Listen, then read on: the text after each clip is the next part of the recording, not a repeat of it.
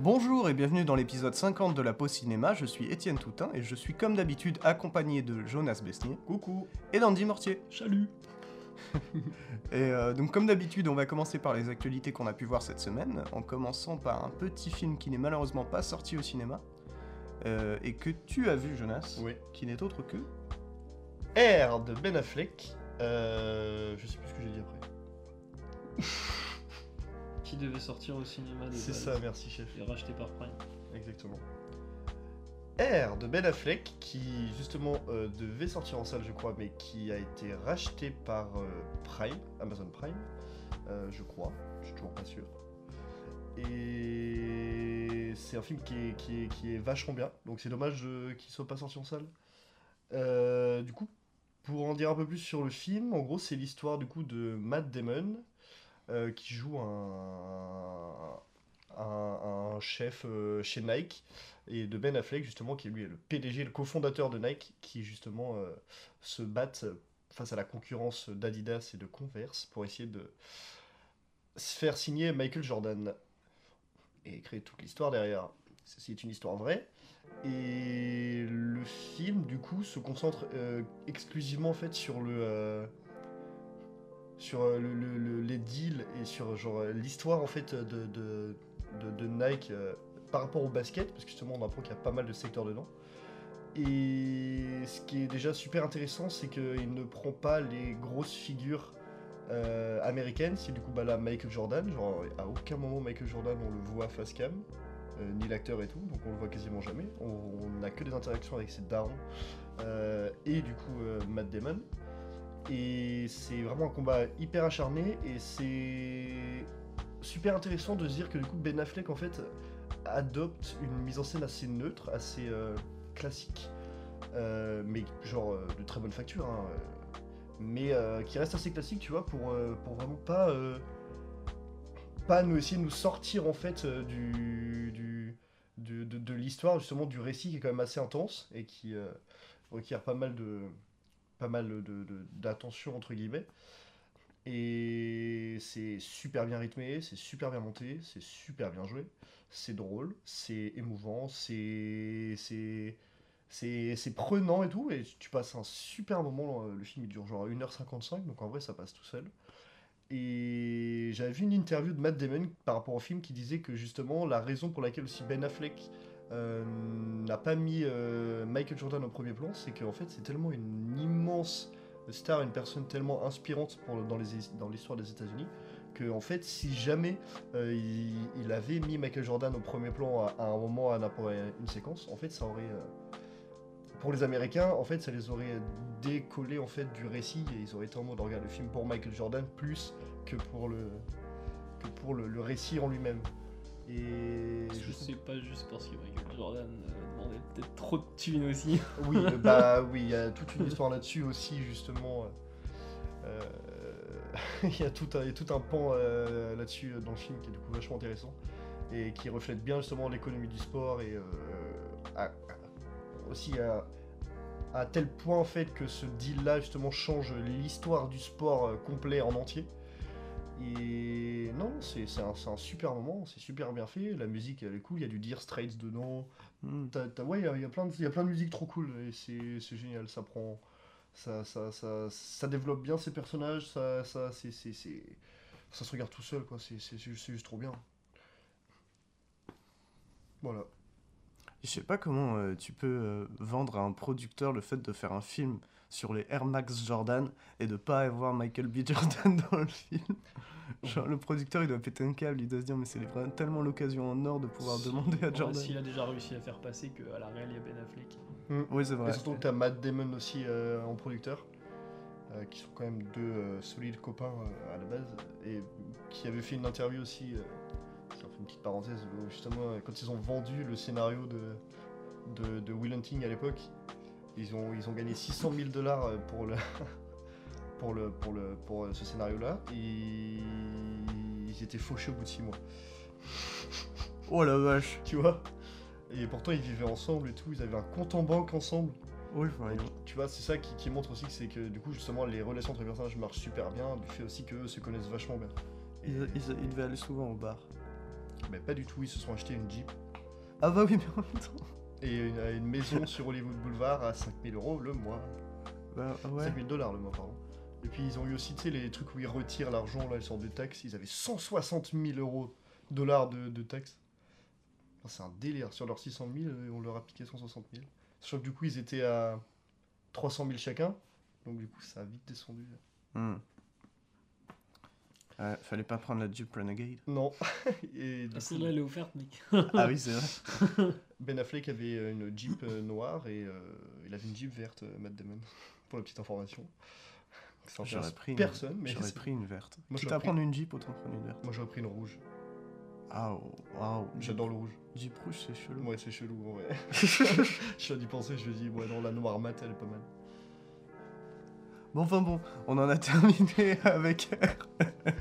Pardon pour cette divagation. Oui. Mais euh, on en a terminé avec Air de Ben Affleck et on va pouvoir enchaîner sur le prochain film qui, euh, pour cette fois-ci, Andy est le seul à l'avoir vu.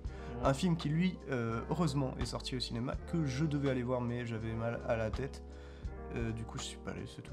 C'est- la fin de cette anecdote. Je Et- pas, on peut y aller aussi. Du coup, il s'agit de Warpony de Gézapé. Riley Keough et Gina Gamel. C'est pas Mm. Gramel, j'ai mis Gramel, mais c'est Mm. faux. Et euh, ouais, bah du coup, euh, film que, qui m'attirait juste pour un truc, c'est la bande-annonce et notamment une chanson dans la bande-annonce. En fait, c'est la ban- c'est le genre de bande-annonce envoûtante comme euh, Bones and All. Mm. Genre, euh, t'as envie d'aller voir le film, bon, ça, des fois ça marche ou pas. Genre Bones and All, bon, voilà. Mm. Ça a fonctionné de fou. Et, euh, et enfin, moi j'attendais déjà un film assez lancinant et je savais pas du tout par contre sur quoi euh, se concentrait le film, enfin sur quelle communauté du coup. Et le film est tourné du coup dans une réserve euh, amérindienne Mhm.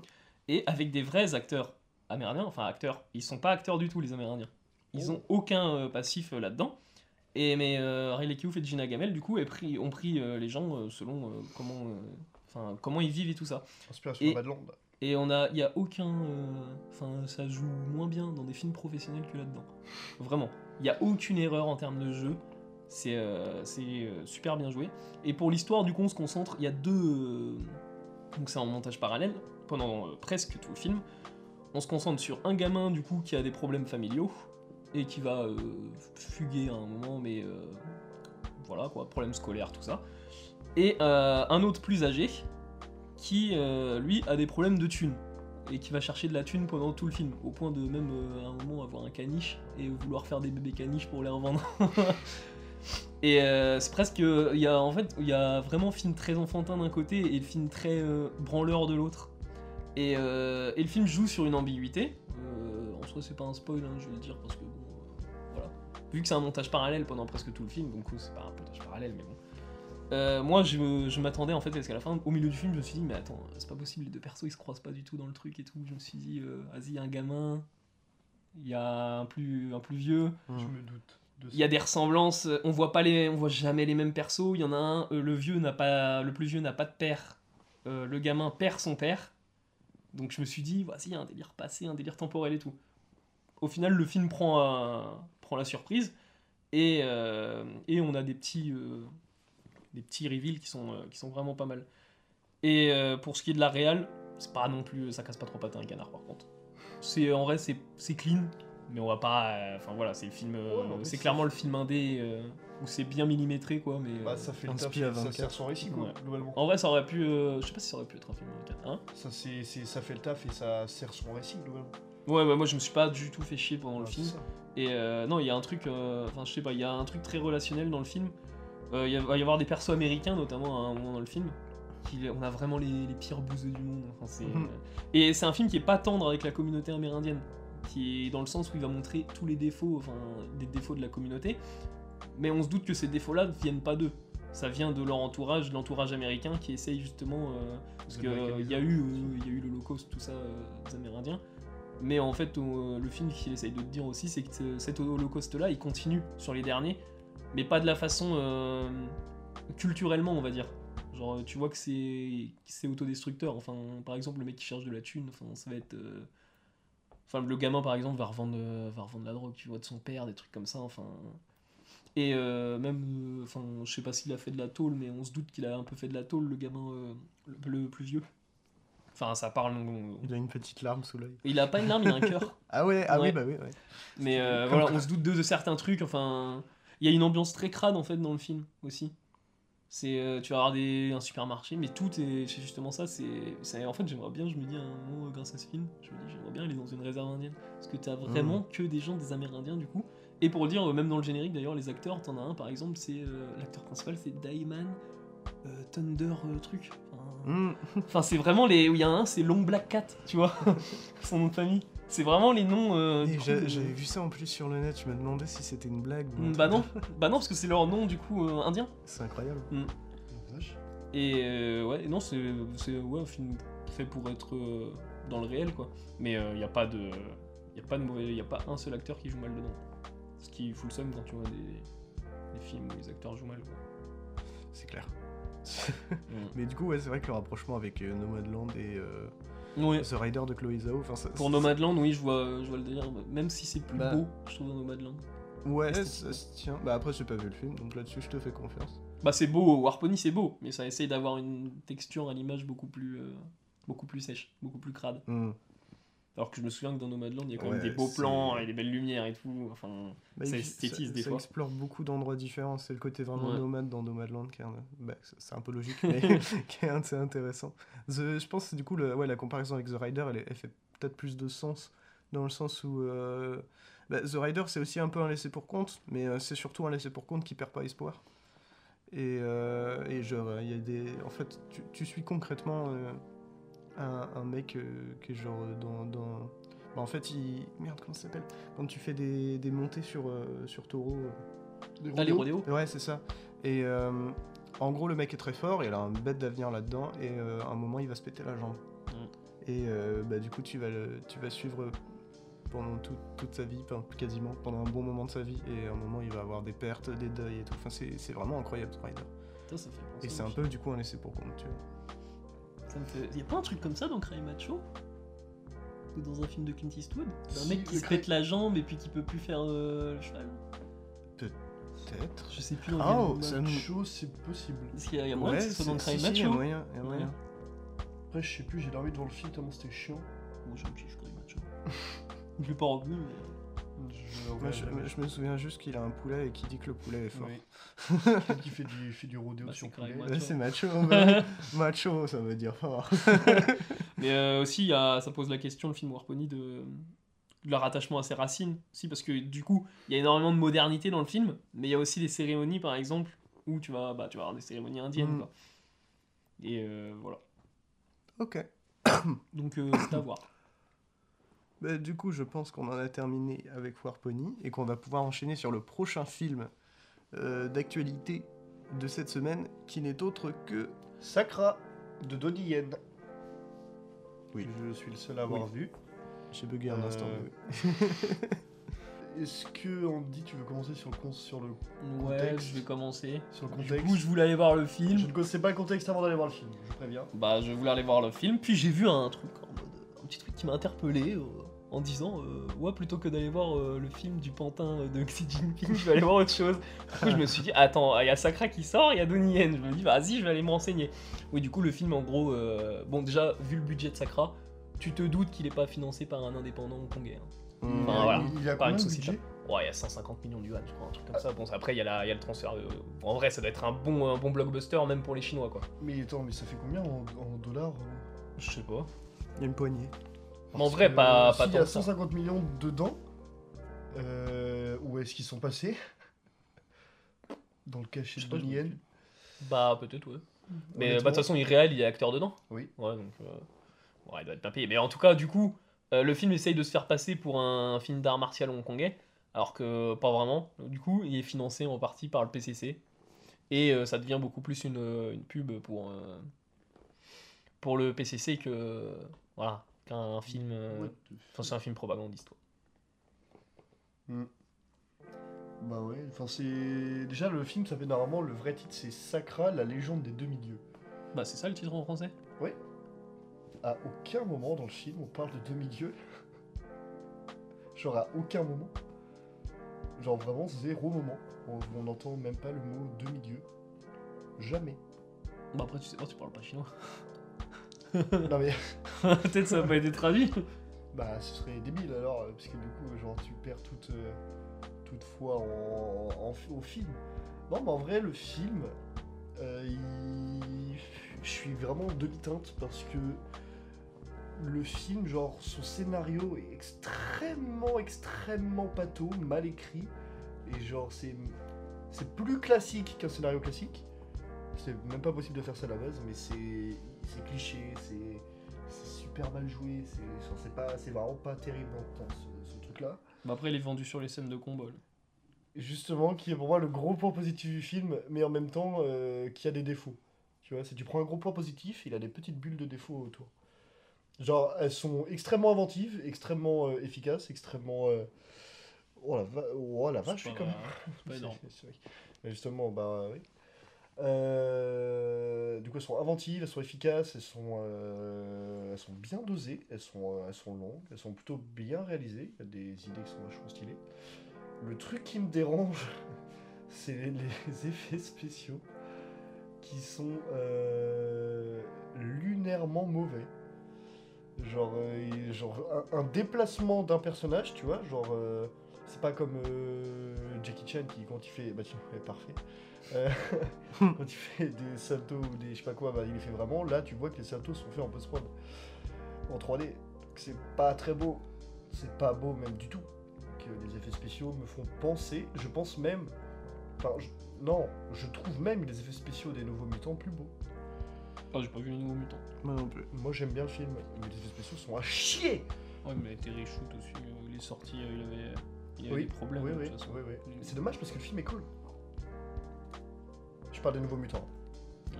Parce que ça crasse et. En même temps, est-ce que t'as envie de travailler euh, sur les effets spéciaux quand derrière euh, Ouais, tu travailles pour Ouais, si t'es un studio d'effets Ouais, spéciaux euh, qui n'est pas Ouais, euh, chinois, euh, franchement, tu vas juste pas vouloir bosser. Je suis entièrement d'accord. Et c'est dommage parce que ça se ressent et que j'aurais voulu que le, c'est- le film soit genre mieux fait visuellement, plus beau visuellement, parce que c'est quand même assez terne aussi. Il n'y a pas de, de- de- Oh, De toute façon, l'affiche, ça se voyait. Hein? L'affiche est vraiment dégueulasse en termes de couleurs. Bah, mec, dis-toi que c'est les couleurs du film. Bah ouais, bah... Le film est comme ça et c'est pas très beau. Et puis, euh, des fois, il y a des musiques où je suis en mode c'est pas cohérent, frère, avec ton film. euh, genre, euh, repense un peu le. Et non, mais c'est dommage parce que je me suis dit en vrai, les scènes d'action, tu vois, la, première au début, euh, tu sais, ça commence doucement. Je me dis, euh, ok, ok, ok, ok. Il y a, genre, il y a vraiment un truc super stylé et tout. Puis quand il démarre avec des effets spéciaux, je suis en mode, oh, ok, un peu moins, mais ça passe. Et au fur et à mesure, en fait, euh, bah, ça devient un peu chiant, tu vois. Et du coup, c'est un peu dommage parce que je me suis dit, au vu de son scénario ultra merdique, les scènes d'action, est-ce qu'elles vont réussir du coup à relever le tout? Oui. Oui. Mais pas suffisamment pour que je le considère comme un bon film. Donc c'est- ça qui est dommage. Et Donnie Yen, c'est la première fois que je le vois pas bien jouer. Et c'est bien dommage. Parce que t'as beau avoir de belles affiches, à part la nôtre, parce que bah, vive la France, euh, ton film n'en est pas forcément plus beau. En vrai, c'est un film que, si je pars en termes de pur film sans contexte historique de merde, euh, ce serait un film que je pourrais conseiller à moitié, et d'un autre côté, en mode, c'est si jamais vous avez envie de vous faire chier. Bon, Voilà. sinon, téléchargez-le au pire. Ouais, ah Vous oui. êtes oui, sûr oui, où votre argent oui, va oui, aller, au moins oui, oui, oui, Et pas dans la poche du PC. Non. Mais en vrai, téléchargez-le. J'aimerais bien avoir votre avis dessus. Bon, quand alors, bon, il doit être déjà en téléchargement, on remarque. Peut-être qu'il est déjà sorti Hmm, avant. Je suis pas sûr. En vrai, je pense. Généralement, les, les films comme ça, ils sont très vite dispo Bah, en téléchargement. mm, Moi, je l'ai pas vu dispo. Donc, euh, Bah, je sais pas quand il est sorti en Chine. Visiblement, bizarrement, euh, les films euh, hors Chine mettent du temps à sortir là-bas. mm. Mais par contre, l'inverse, non. Hein. Ouais. Sur la Chine, ils envoient leurs films, y a pas de souci. hein. Ah ouais, ah ouais, ouais. Ah, ils attendent pas. Euh, Sauf quand c'est des, des films qui sont pas faits pour le parti. hein. Comme par exemple euh, The Elephant Sitting Still, là, ils étaient pas trop Ah, contents. il est pas sorti. euh, bah, il est sorti combien de temps après lui? Ah, Ouais, si, Ouais, c'est- deux, trois ans. Puis en Chine, il est jamais vraiment sorti en fait. Ah il a bah. jamais vraiment existé. Mais Une euh, sorte de VOD sous Et caché. puis même quand tu passes, quand tu passes après des, des vrais réals hongkongais euh, qui justement ça fait faire de la baston, genre Choyark, euh, bon tu te dis vas-y, euh, bah, autant aller mettre un Choyark, hein, déjà les effets spéciaux bah, ils sont mieux euh, faits. Park Ou- Chan-wook. Où ils sont faits les cascades, hein Park Chan-wook, il est pas, Non, il est pas hongkongais, Non, je croyais. non il est coréen. Ah, Mais, coréen, euh, oui, Mais même juste, The Grandmaster. juste encore plus mainstream tous les Bruce Lee. enfin, Les Jackie En- Chan aussi. en termes de. Enfin, Bah, Jackie Chan, c'est différent. Oui. Dans le sens où Jackie Chan, il met beaucoup d'humour dans ses films. et qu'il a, il, on est a plus dans viré, du il a viré américain aussi. Mais on, on en avait parlé dans l'épisode où on a parlé du maître chinois. euh, Donc si vous voulez Oui. savoir plus, euh, allez écouter ça. Il y a une énorme séquence référence à ce film dans Sakra. C'est pas étonnant. Elle est Dans le- beaucoup moins bien. Dans le sens où c'est un classique absolu, le maître chinois. Elle est beaucoup moins bien et qu'elle n'est pas utilisée même le reste. Donc peu con. C'est vraiment un moment où genre il prend un énorme vase et il boit genre tout l'alcool et tout et c'est en mode. En fait le truc c'était il il y a tous les, ses, anciens frères machin je sais pas quoi là. Il est en mode si vous voulez me combattre euh, trinquez avec moi. Donc en fait il va boire il va boire il va boire 70 milliards de verres. Enfin des verres c'est des sortes de, bols. Et après, à la fin, genre, il y a un mec qui arrive et lui, il, il prend directement le tonneau, il fait en mode bas les couilles, il boit le tonneau euh, directement. Et après, il va se taper avec les gens, sauf qu'après avoir bu un tonneau, t'es complètement bourré. Il a pas bourré du tout. Bah du coup, ouais non. Bah, bah. Oui, voilà, euh, tu, tu vois, ça te montre la débilité du scénario. C'est complètement débile. Il y avait de l'eau dans le tonneau. Ouais, bah frère, l'eau, elle est sacrément d'une couleur bizarre. Je- Moi, je bois pas de l'eau verte. Hein. Alright. Du coup, on en a terminé avec Sakra de encore Euh, Yen. Et euh, on va pouvoir enchaîner sur un film qu'on a vu tous les trois, Let's go. qui n'est autre que le dernier Bangers, dans lequel on retrouve notre acteur favori, enfin je crois, Russell. Crowe. J'adore, mais non. Moi j'ai kiffé The Nice Guys avec lui. ouais, putain, C'était trop Attends, bien, c'est- Russell Crowe dans The Nice Guys? Oui. Ouais, avec Ryan Gosling. Putain, dinguerie. Bah oui. Je- Ah ouais? C'est Bah Ryan oui. Gosling. Oui, il y a Ryan Gosling et il y a... euh, Ouais, c'est Chain Black? Oui. Oui. Et il y a Russell Crowe. Oui. Ouais. Bah incroyable. Et bah dans ce film-là dont on va parler, il y a aussi Russell Crowe et c'est aussi incroyable. On parle de euh, merde, l'exorciste du Vatican. J'ai presque dit l'exorciste du pape. Julius Avery. Julius Savary. Le fils de Tex Avery. Absolument pas du tout. Mais qui On a sorti sûr. un énorme banger en 2018 qui s'appelle Overlord. Foncez voir ça, c'est sur Netflix actuellement, c'est atterri il y a pas longtemps. Bah, Euh, ça atterrit pourquoi Quand il y a une sortie ciné en général, euh, euh, oui, Netflix vrai. sortent les films du réal ou des trucs. euh, Oui. Mais c'est pas déconnant parce que euh, c'est trop bien. Mais du en plus c'est bizarre sachant que Julius Savary lui a sorti euh, quand même euh, un film sur Prime l'année dernière. Bah oui, mais il est sur Prime. Ça sera pas sur Netflix. Oui, mais pourquoi ils sont sortis? Overlord a sorti euh, Netflix sachant que Prime a du coup des droits pour des films de Julius Savary. Oh le business, tout un monde chiant et à crever. Euh, Overlord, du coup, qui était un énorme banger en 2018, et du coup, bah là, il revient du coup, avec L'exorciste du Vatican, qui est son quatrième film, et qui est un film d'horreur pur. Premier- pur, d'horreur, euh, euh, C'est un film d'horreur pur, mec, euh, c'est un film d'horreur. euh, Peu importe. Synopsis. Synopsis. L'exorciste du Vatican. Fallait que je Pas le le bon fasse. accent. Fa- Bah si, si. Référence à Aline. Allez voir ce film, il est très drôle en fait. Ah Et euh, du coup, l'exorciste du Vatican, moi je m'attendais à une sombre merde. Euh, dans le sens où euh, rien que l'affiche, si vous l'avez pas vue, euh, peut-être qu'elle est sur vos bus en ce moment même. Euh, c'est vraiment Russell Crowe qui, tient une- qui tient une croix et qui regarde la caméra en, en étant méchant. Fond sur fond rouge. Ouais. Pff, voilà quoi. Moi.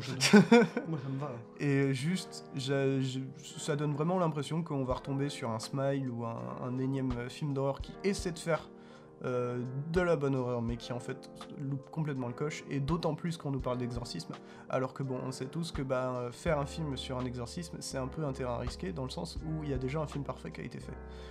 Euh, et du coup, j'y allais vraiment à reculons, et au final, excellente surprise. Vraiment, le film déjà m'a happé dès le début, rien que par la beauté de ses plans, par la, qualité de sa chefferie, et, et par aussi, en fait, ces personnages qui sont vraiment bien foutus. Dans le sens où, euh, bah, rien que Russell Crowe, en fait, euh, il joue un petit peu un détective de film noir, sauf que euh, c'est un exorciste. et il a vraiment cet humour. c'est, enfin, il a ce côté un peu alcoolique où genre il va boire du, du vin avant de faire ses ex- exorcismes. Il a ce petit humour qui va faire chier les démons, mais aussi les gens autour de lui qui sont en mode qui concrètement il prend pas les choses au sérieux, alors qu'il les prend tellement au sérieux que euh, on veut le on veut le gerter. Et c'est ça un petit peu en fait la plotline, c'est que euh, bon enfin vite fait euh, parce qu'en vrai ce truc là il est vite évacué maintenant que j'y pense. Mm. Mais en gros euh, au Vatican on ne croit plus au mal, le mal, le, le vrai mal, le evil, qui invoquerait des démons et ferait bah, du mal au monde. Euh, et c'est ça tout le problème, c'est parce qu'en fait c'est un peu une- un combat entre la nouvelle école et la vieille école du Vatican, euh, où la nouvelle école ne croit plus au mal, pense que c'est simplement un concept, alors que la vieille école sait que c'est réel. Et euh, Russell Crowe va être envoyé sur une enquête où il va faire face à un démon très puissant. Et ce qui est assez stylé, c'est que le film est quand même librement inspiré aussi, évidemment, euh, de vrais écrits de ce vrai père Gabriel Amorth, qui a vraiment existé, qui a vraiment été du coup l'exorciste au Vatican. Et c'est stylé déjà de se dire qu'en fait, il y a, je pense, du coup, sûrement des choses qui sont vraies dans le film.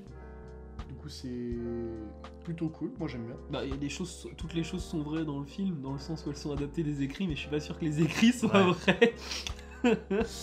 C'est possible, mais en vrai, je trouvais ça stylé que ce soit vrai, donc moi je considère qu'elles sont vraies. Ça c'est cool. Bah, après, le film est quand même un peu romantisé, c'est logique parce que bah, c'est un film, donc c'est normal. Euh, moi j'ai- beaucoup apprécié le film aussi, euh, par justement des, aspects de mise en scène euh, spectaculaires pour un film d'horreur, genre l'explosion du puits. Il n'y a que vous qui du coup voyez de quelle scène je parle.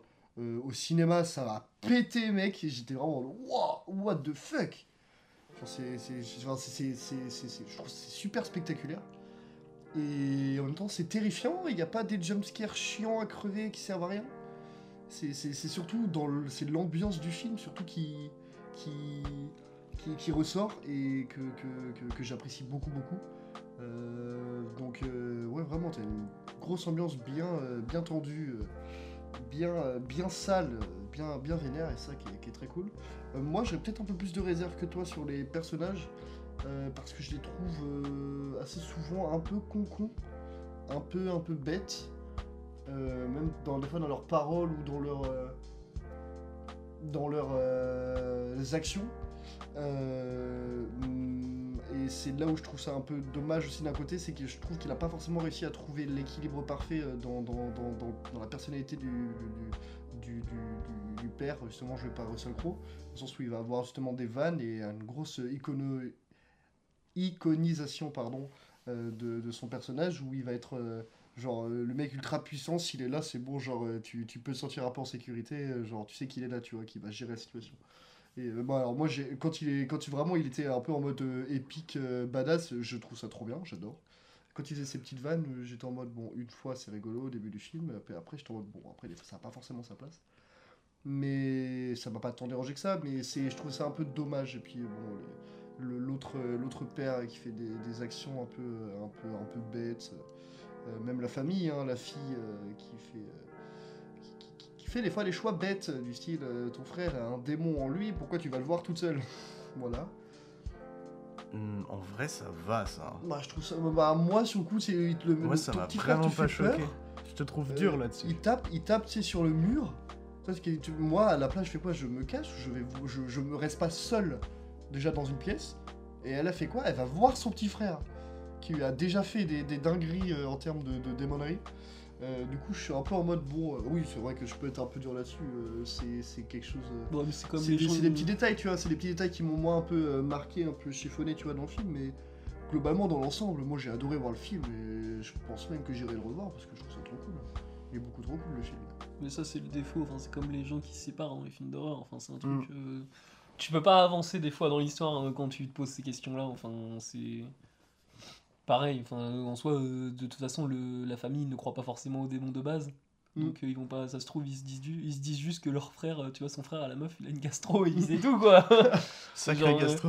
Là, gastro. Mm.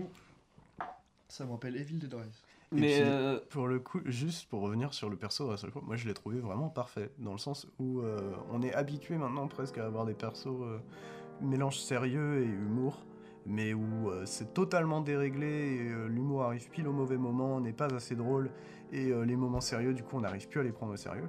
Mais là, je l'ai trouvé vraiment dans un équilibre très très bon, dans le sens où bah, il est vraiment drôle, l'humour est bien placé, il n'est pas constamment là.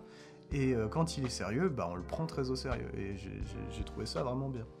Mais plus, Ouais, moi j'ai pas, pas l'impression que le film de toute façon va être sérieux de base. hein. Non, ouais. C'est euh, le truc, c'est que tu disais l'écriture elle est con. Mais euh, en vrai, tous les films L'écriture des d'exorcisme, les- personnages. Hmm. Ouais, mais euh, tu pourrais faire le même reproche à. Enfin, à l'exorciste. hein. Ouais, C'est juste qu'en même temps, euh, Oh. déjà pour croire, déjà pour suspendre ta crédulité devant le, devant le film, devant un film d'exorciste, enfin aujourd'hui c'est un peu chaud quoi. Ouais. Bah, surtout Donc, que euh, celui-là, il est vraiment dans un truc de spectacle. Ouais, Bah ouais, c'est- ouais, c'est ouais. pas. euh, moi- pour moi, j'ai l'impression que Julius Avery, quand il a lu le truc, il s'est dit, euh, il s'imaginait un- les trucs, mais en, en plus fort, en Ouais. plus drôle. Tu vois, parce que je pense qu'il a détourné euh, les écrits en mode, vas-y, je vais faire un truc drôle. J'y crois pas à ce truc-là. C'est un, petit peu un blockbuster d'horreur au final. Ouais, littéralement. Dans, dans la forme. et- En vrai, ça se tient dans le fait qu'il prend son sujet à la fois au sérieux et à la fois pas du tout. Mais. Ouais, bah surtout au niveau de la fin, mec. euh, bon, à la fin, tu te dis, ouais, le mec, il s'est barré en couille. Il a pris de la coke. Enfin, c'est un délire. Mais. Ah bon? Ah, mais dans la façon euh, d'écrire, genre, moi, à la fin, j'étais en mode, mais what the fuck? Non, pas vous? Non Bah, moi, la fin m'a vraiment surpris. Je pensais pas que ça, aurait, ça allait euh, si loin, tu vois. Attends, j'essaie de trouver. Quand il est dans la grotte là, une sorte de grotte Ouais. et qui est- Enfin moi j'ai trouvé ça chelou, mais j'ai kiffé hein. Mais j'ai trouvé ça tellement bizarre, je me suis dit mais qu'est-ce qui... Comment il a écrit son scénar Ben non, j'ai trouvé ça logique que ça. Ouais. là.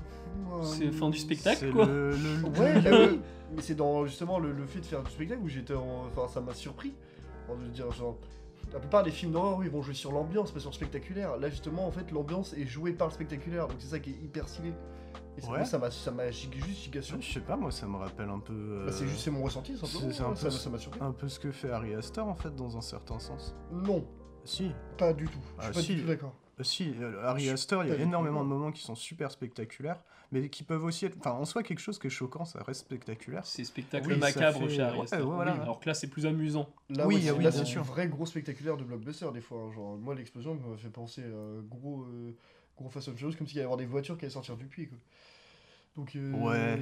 Non, je, suis- je suis dans l'extrême là. ça, c'est c'est qu'il faut faire une cure de désintox et arrêter les Fast and Furious parce que. Ah, il, faut, il faut arrêter les Fast and Furious, ça c'est c'est quelque chose de base. C'était pas la question. On parlera bien assez la semaine C'est prochaine. Louis Le Terrier qui le fait, ça va forcément être bien. Hein? C'est Louis Le Terrier. C'est qui Louis Le Terrier? C'est le mec qui a fait le choc des titans. et qui, remake. et qui a fait aussi euh, l'incroyable Hulk. Bref, pas des bons films. Ah, Il a fait Loin du périph' euh, l'année dernière. C'était pas bien. Il a fait les trucs avec les Gelfling et les Skeksis là sur Netflix. Truc qui est adapté euh, de Frank Oz de base. Dark, il a fait Dark Crystal. Dark Crystal, voilà. J'allais dire Dark Castle. Non, Dark Crystal, Dark Crystal quand même qui, qui C'est possède une très très très bonne note presse. ouais, bah le film Très, de très Dark bonne Crystal critique. était bien. Enfin, très bien. Et la série, La je série sais est bien, et c'est tout. Ouais, moi je voyais de très très très bons retours dessus. Faut jamais regarder. Mais bref, on parle pas de petites poupées à, à la Muppets euh, dans l'exercice du Vatican. Et ouais, non, mais justement, quand je disais, je parlais du coup du spectaculaire par rapport à l'ambiance, c'est juste moi sur le coup, en fait, je m'attendais pas justement à, voir un film, euh, genre, enfin, qui me surprenne comme ça, dans le sens où quand tu regardes les films classiques du style, enfin classiques entre guillemets, genre quand tu regardes des, des bons films d'horreur, genre Conjuring, etc., les films de James Wan, Non, mais t'es déjà dans le... là, t'es dans le blockbuster horrifique aussi. Mm. ouais, mais je trouve les films de James Wan sont, vont être beaucoup plus euh, centrés sur l'horreur. Là, lui, il est plus centré sur, euh, sur le faire du spectaculaire avec l'horreur. Quand tu regardes la petite, euh, la petite mare, là, je vais pas spoiler, euh, quelque chose qui, qui rentre, qui sort, là, qui commence à, à voler, ou t'es en mode, mais ouah, là, ça va trop loin, et au final, c'est pas ce que tu penses. Et ça te ça en fait tout l'aspect de la scène et je trouvais ça complètement stylé et je me suis dit c'est c'est c'est super inventif. Bah, et puis c'est Ouais. surtout bien foutu. Ouais, je suis entièrement ça aurait pu être très nanardesque, Mais mais, oui, c'est c'est c'est vraiment beau. Tout le film pourrait c'est- vraiment, c'est- il flirte sur le nanar, le C'est film. ça, mais c'est moi, c'est à ce moment-là, je me suis dit peut-être que tu vas trop loin, et quand il démystifie ce truc-là, et je suis en mode. Parfait. Mais même s'il avait pas démystifié, le truc était beau. hein. Les plans Alors- sont vraiment prenants. hein. Bien sûr, mais enfin, moi j'aurais trouvé ça un peu trop. euh, un Ah. peu trop gros si jamais la, la, la figure qui sortait de ce truc-là était la vraie figure et Tu pas ça justement. trop gros, mais tu viens de nous dire Bah, euh, il y a ouais. 5 minutes que c'était potentiellement des trucs réels. Mais c'est c'est pas parce que je dis que c'était des trucs réels que je sais forcément tout est vrai. C'est- Je l'ai dit dès le début. C'est des écrits. Mais Oui, il mais- a romantisé le truc, il, a, il en a fait un film. On va pas se mentir, de toute façon, le film est 100% romantisé là. Bah, Oui. euh, oui, euh, oui, c'est possible, évidemment. Euh, Mais j'ai pas lu les écrits. Bah, les- même les écrits sont très romantisés, Bah, je pense, c'est si c'est pas, si on- c'est vraiment fidèle. Bah, euh. on a, on a, on a Les livres sont bien. en soi, on n'a aucun, on a aucun moyen de vérifier ça. Donc, euh, bon. Bah Mais même. par contre, au euh, vu de la fin, je me, je me demande s'ils veulent, ils veulent pas en faire des suites. Ouais, je sais, c'est Si, il y en a déjà peur. une, je crois, en préparation. Arrête. Si. C'est ça bien. qui me fait C'est. Julius Mm. ou pas Je sais pas. Si c'est pas Julius, j'ai très peur. Mais euh, non, il y a un truc pour rebondir, machin, enfin pour montrer, tu vois. Enfin, il y a au début, il y a Russell Crowe, justement, qui est, je crois que c'est au Vatican, justement. Parce quand il est Mhm. devant les gens, il dit euh, Dans tous les exorcistes, il y a 99% qui sont des maladies. Mais 95. 1%, on sait pas. Non, Non, 80. 98. Ouais. Sais plus 2%. le pourcentage, mais genre le truc cliché, quoi. Oui. 2%, on sait pas d'où ça vient, tu vois. Enfin, moi, je trouve ça déjà. C'est nanardesque. presque. Non, en Bah. vrai, mais, ouais, mais je sais pas, moi j'aime bien. Ah oui, non, mais, non, mais pour moi, le. c'est le côté badass du personnage que c'est j'aime bien pas- aussi, moi. C'est pas si nanardesque que ça, dans le sens où quand Non, mais il a je- balancé la réplique, j'ai pas pouffé de rire. Enfin, je sais pas. Bah non, mais euh, comment c'est écrit, tu vois bien qu'en tout cas, le truc est pas sérieux de base, quoi. Enfin, quand tu démarres. Bah, euh, Il est, il est très. euh, comment.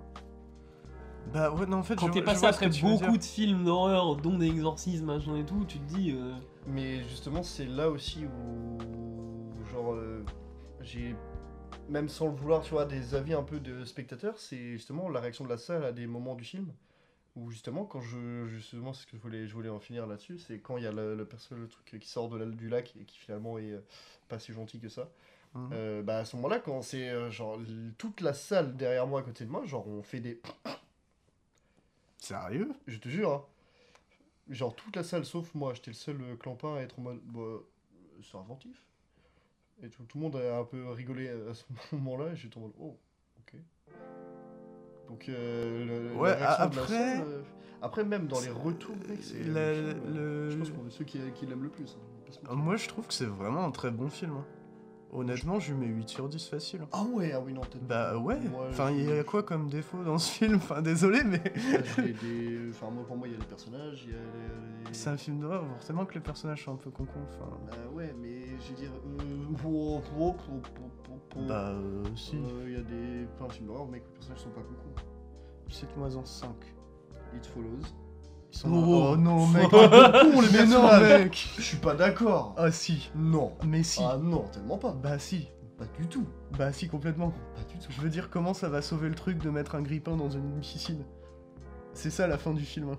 Oui. C'est vraiment débile, Ah oui, ça. ça va jamais marcher. Ah oui, ça, c'est pas con. ah, j'avais oublié. Enfin bon, peu importe. En vrai, n'en cite pas 5, hein, mais... non, bah de toute façon, j'en ai, je pense ai 5, mais. Mais je sais pas, enfin, même dans des films qui sont pas d'horreur, le fait que les personnages aient des. Oh non, dans Saw, il y en a vraiment qui sont cons. Bah, il y a deux persos. Euh, Il y en a. Dans les sauts, il y en a Non, mais plein. je parle de que persos. du 1. Je parle Ah. du 1 de James Wan. Du premier de James Wan. J'ai vu, j'ai vu celui-là. Et le- les derniers. Mais les derniers sont nuls. Euh. Ouais. Parce qu'ils sont dans une réflexion, tu vois, une introspection de, de, de, de, de, de réflexion en commençant, en commençant. Non, mais sauf c'est différent, ils peuvent pas faire grand chose. Ah Ouais. Bah ouais, mais pas trop coup, ça, reste. euh, Donc en vrai, je pense que tu peux faire des films où tes personnages sont pas cons. Ouais, mais faut après juste qu'ils aient euh, pas l'occasion de faire des actions. En fait. Ouais, puis en vrai, même quand j'y repense, tu vois, si tu fais un film d'exorciste, forcément, genre, tu vas pas prendre des personnages hyper intelligents. Euh, euh, je vais pas prendre Tony Stark, Captain America, mec, pour faire un film d'exorciste. Tu vois ce que je veux dire? Ça me hyperait pas du tout. il a Non, bien mais pris Russell Crowe. Prenez pas premier degré ce que je dis. Russell Crowe dans un film d'exorcisme, déjà je le voyais pas dedans. mais moi non plus. Mm. mais Quand j'ai vu l'affiche, c'est- j'étais en mode what, c'est le meilleur t'es perdu quoi. Euh, vous l'avez vu en VF ou en VO Je l'ai vu en VF. VO. Ok, euh, donc toi tu l'as vu en VO. Ouais. L'accent approximatif italien de Russell Crowe. Il est. En vrai, ça va Ah bah je l'ai eu aussi moi. Enfin. Toi tu l'as vu en français. Mais en fran- il parle pas en, français, en- dans la VF, moi je l'ai eu en italien des fois. hein. Ils mettent sa voix Ouais, ita- du coup, Oui, ils c'est Mais, mettent, la euh, voix quand tu parles ouais. en italien. hein. Ouais, En vrai, c'est logique, il y a tellement de langues dans le film. Ouais, Enfin, ça m'a pas, moi ça m'a pas choqué. Italien, espagnol, anglais. Bah, ça m'a pas choqué, mais il y a des moments où je m'en suis rendu compte où j'étais en mode. Oh, Enfin là, c'est la petite bête, hein, Ouais, parce ah que oui, en soi, ah, tu bah, peux faire ça pas- sur n'importe quel film. Enfin, dès que t'as un acteur américain qui fait un accent british, si tu t'y connais un temps soit peu, t'es en mode ouf, oula, Attends d'avoir un acteur Hasardeux, amé- ça. Attends d'avoir un acteur américain bientôt qui joue un français. ouais, c'est vrai, c'est vrai. Ah arrive ouais. bientôt. Mais il y en a déjà eu. hein. Bah ouais, voilà, on va voir. On va... Genre deux- Robert Pattinson, mais qui avait fait un très bon français. Je vais dire Timothée Chalamet, mais il est français donc ça compte pas. Xavier Dolan, il est canadien. Hmm. Ah là là, il me démolirait, il est québécois évidemment. Oui. Mais bon, du coup, je pense film. qu'on a fait le tour du. de. de, de- de- de- comment il s'appelle Merde, de du Vatican. Merci. J'avais encore le pape en tête. Oui, qu'on conseille euh, tous les trois, je pense. Bah ouais, c'est trop bien. Franchement, c'est trop fun comme film. Je trouve ça cool. Et on va enchaîner sur La fille. C'est tout. D'Albino Rodrigue, de Christine Dory. Ok. Ça sort d'où ce film? C'est quoi? Que je suis- que je suis le seul à avoir vu, et qui est un film euh, français euh, sur une histoire vraie. Enfin, c'est fran- il est franco-italien le film. C'est l'histoire d'un mec qui s'appelle Russell Crowe. Non, pas du tout. Enfin, si, du coup, au final.